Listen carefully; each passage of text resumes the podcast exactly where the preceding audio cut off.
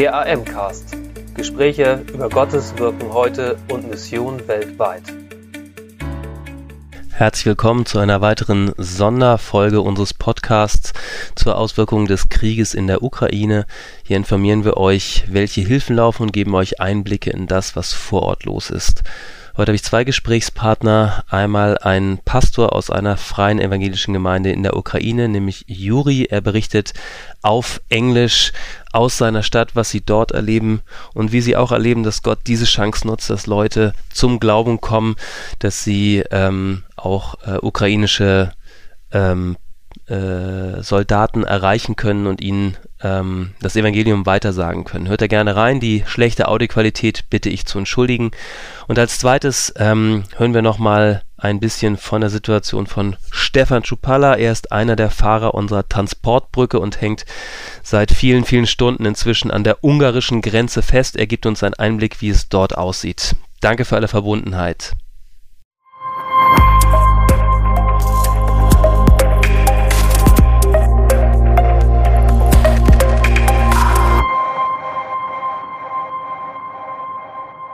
We are now connected with uh, Yuri. He's pastor of one of the free evangelical churches in Euro- in Ukraine.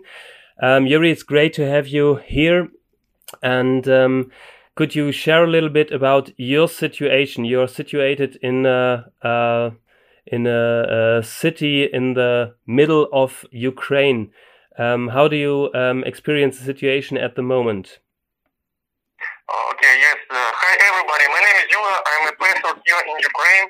Uh, the, uh, uh, the name of the city is Kramatorsk. The situation is not really good here. As you know, Russian troops invaded our country and they continue step by step to occupy our territory. And we at the church uh, continue and choose to be here in order to be light of Jesus Christ and to use this situation for God's glory definitely in our area and in our city, everybody like uh, don't want to see this war, and people afraid, and they don't afraid this war. Actually, they they afraid uh, they afraid to die, and this is a good soil right now here for our church ministry. And we continue as a church, you know, to distribute different kinds of uh, groceries. Uh, and each day we invited to our church building uh, and people are open because it is difficult right now to find food and people just each day we have like at least like uh, 82 people do you know 82 people do you know we preach the gospel distribute food uh, we call them to repent and accept jesus christ as their lord. And after that do you know in 30 minutes another group again do you know 80 82 83 uh, people. And we continue to do it uh, day by day. And as for me uh, God has been using this situation in order to save people's lives and praise praise God for it. But emotionally, if you ask me, would, would I like would I like to continue to be here?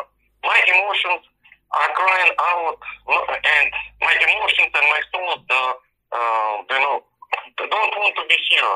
Definitely, you know, just when when you hear like this alarm system, you know, when when I can see a lot of like people with guns, you know, and this rocket and boom, boom, you know, we have some some, you know, like we have like tall buildings here, like around like eight floors, and some of them were destroyed, you know, many people died.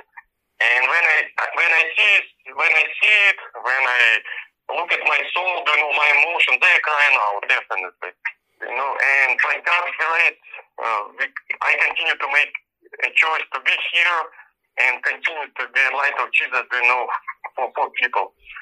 Also, you know, uh, we, we have many people who would like to live right now this year, and we continue to help them and send them at the area of Lviv, uh, to Poland, to Germany. We continue to do it. But some old people uh, with different kinds of problems with their health issues, they continue to stay here. They cannot leave uh, this place. And our church continue to visit these uh, people uh, at their houses, and we bring groceries, we preach the gospel, and pray for all of these people. And please pray for us for our safety, you know, and that God will open more doors for, for our church ministry. Also, one more thing, do you know, God opened a door for preaching the gospel to Ukrainian soldiers because they have different kinds of needs, and we try to bring them, you know, uh, hot tea, uh, some food, sleeping bags, and other things, and they are open to listen us after uh, we uh, after we help them, you know, with the physical needs. After that, they are open. They are open to listen the gospel. They're open for our prayers and other things. And praise God for this. And thank you. Thank you very much, Yuri, for your testimony, for uh, sharing uh, about your situation um, in the Ukraine. Uh, we'll continue to be uh, praying for you and to be providing helps for refugees as well as uh, help goods to transport to the Ukraine. Is um, there uh, any uh, uh, final wish or any final thought you want to share with our hearers here in Germany? dear friends, you know, this through this situation, will be checked. What I mean, our Christianity will be checked. Do you know? Uh, uh, I, I am here, you know, and God is checking my heart, you know. I continue mm. to sanctify my soul, you know, my fleshly partners. That's why be open, you know. I think uh, God has been using this situation in order to sanctify all of us. Just, you know, be open to it and check your Christianity in these difficult uh, circumstances in Ukraine. And thank you again for your prayers, for your open hearts to think about us, to pray. If God is willing, please, you can send here, like in Kramatorsk, if you have some brave people, to send here some like groceries, you know, medicine, uh, medicine uh, things and other. Uh, we will appreciate it. God bless you and thank you for everything.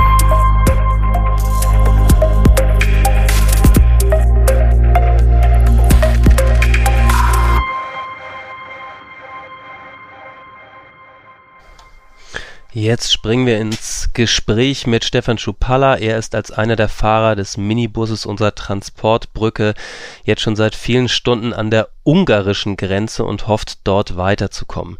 Er hat mich im äh, Rahmen des Gespräches gebeten, nochmal hervorzuheben, dass genau er momentan einfach extrem müde und angespannt ist. Das heißt, wenn manches, was er sagt, sich etwas äh, genervt oder hoffnungslos anholt, dann ist das nicht repräsentativ für ihn, sondern einfach der Situation geschuldet wir, wir sind gestern Morgen ins Auto gestiegen. Ich meine, mhm.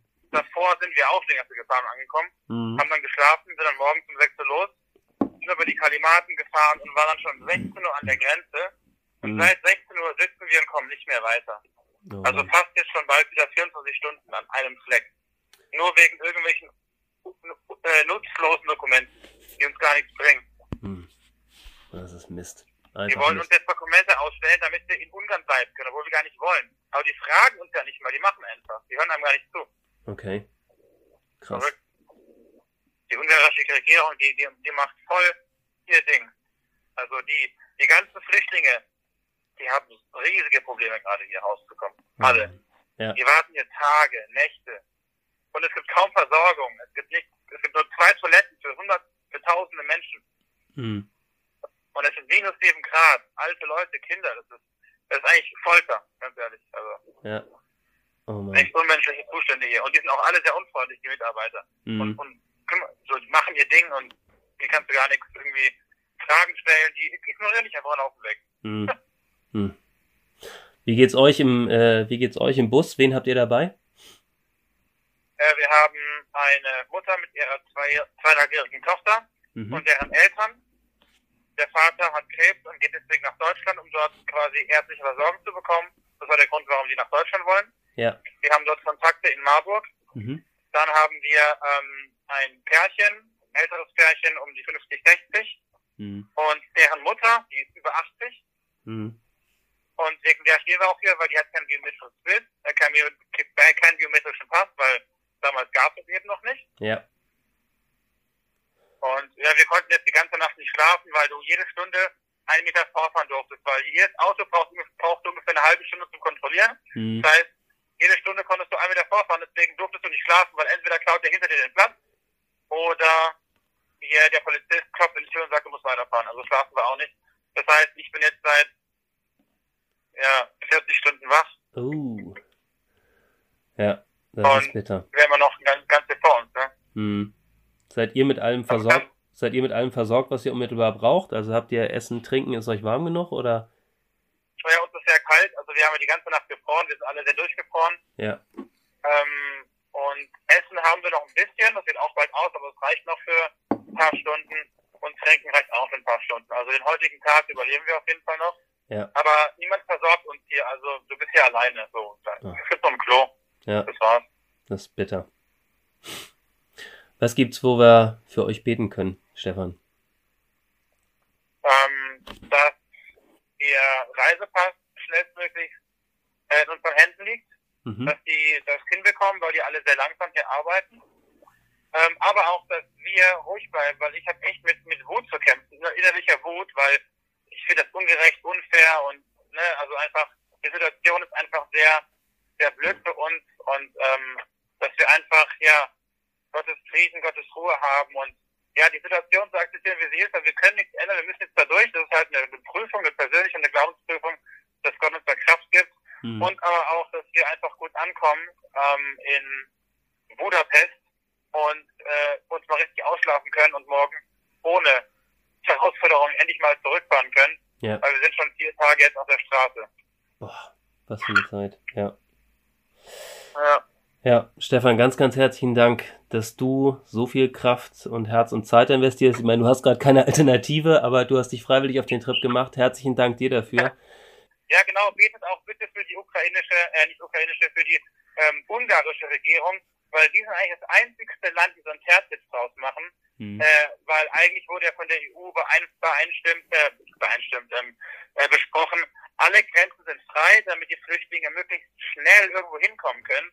Und alle Länder halten sich dran und Ukraine ist so das einzige Land, äh, sorry, äh, äh, Ungarn ist das einzige Land, ähm, das einfach da so sagt, ja nee, wir müssen sie alle prüfen und ähm, deswegen sind diese langen Staus. Und Ja. ich glaube, da werden die nächsten Tage und Wochen noch ganz, ganz viele Menschen leiden Ja, äh, und große Probleme bekommen. Äh, vielleicht sterben sogar welche oder werden krank oder so, weil wenn du dir vorstellst, ohne Versorgung tagelang hier zu sein, keiner kümmert sich um dich und so. Äh, und äh, so viel ist gerade. Ähm, es gab ein paar Leute, die haben Suppen verteilt und Brote und Wasser heute Nacht. Das war cool. mhm. So ein paar Leute aus Rumänien. Aber ansonsten die, die ähm, Ungarn, die, die, die machen nur einfach ihren Job, denen ist es komplett egal. Mhm. Dass man einfach auch für, für die, die Menschen betet von aus Ungarn einfach. Das ist, Ja. glaube ich, auch wichtig. Ich wünsche dir und euch jetzt erstmal noch Power für die letzte Ja. Station, bis ihr endlich im Hotel seid und hoffentlich dann in Budapest einfach ein bisschen schlafen könnt. Ja, ich danke dir, Simon. Danke für Ihr Interesse und dass Sie so Teil von Gottes weltweiter Mission sind.